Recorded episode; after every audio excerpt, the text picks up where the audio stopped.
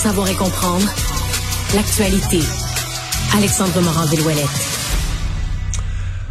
Bonjour Alexandre. Bonjour Alors on entend que la, la Ligue de hockey junior majeur du Québec change de président, mais qu'on voudrait peut-être profiter de la transition pour euh, essayer de changer l'image de la Ligue. Est-ce qu'on aurait déjà ce lundi une première décision? En fait, c'est une décision qui remonterait déjà à quelques semaines lorsque l'Assemblée des membres de la LHJMQ aurait voté majoritairement en faveur d'une interdiction pleine et complète des combats dans le circuit. Décision qui aurait été apprise par nos collègues du Journal de Montréal. Donc, il n'y aurait plus de bagarre dans la LHJMQ. Ça entraînerait automatiquement une pénalité de match. Il y aurait des exceptions, par exemple, dans le cas où on serait l'instigateur d'une bagarre également. Il y a déjà des règles qui sont strictes hein, dans la Ligue junior majeure du Québec. Dès qu'il y a des bagarres ou des combats, depuis le 30 septembre 2020, dès qu'on se combat, Mario, il y a une pénalité majeure de 5 minutes, 10 minutes d'inconduite aussi qui s'ajoutent.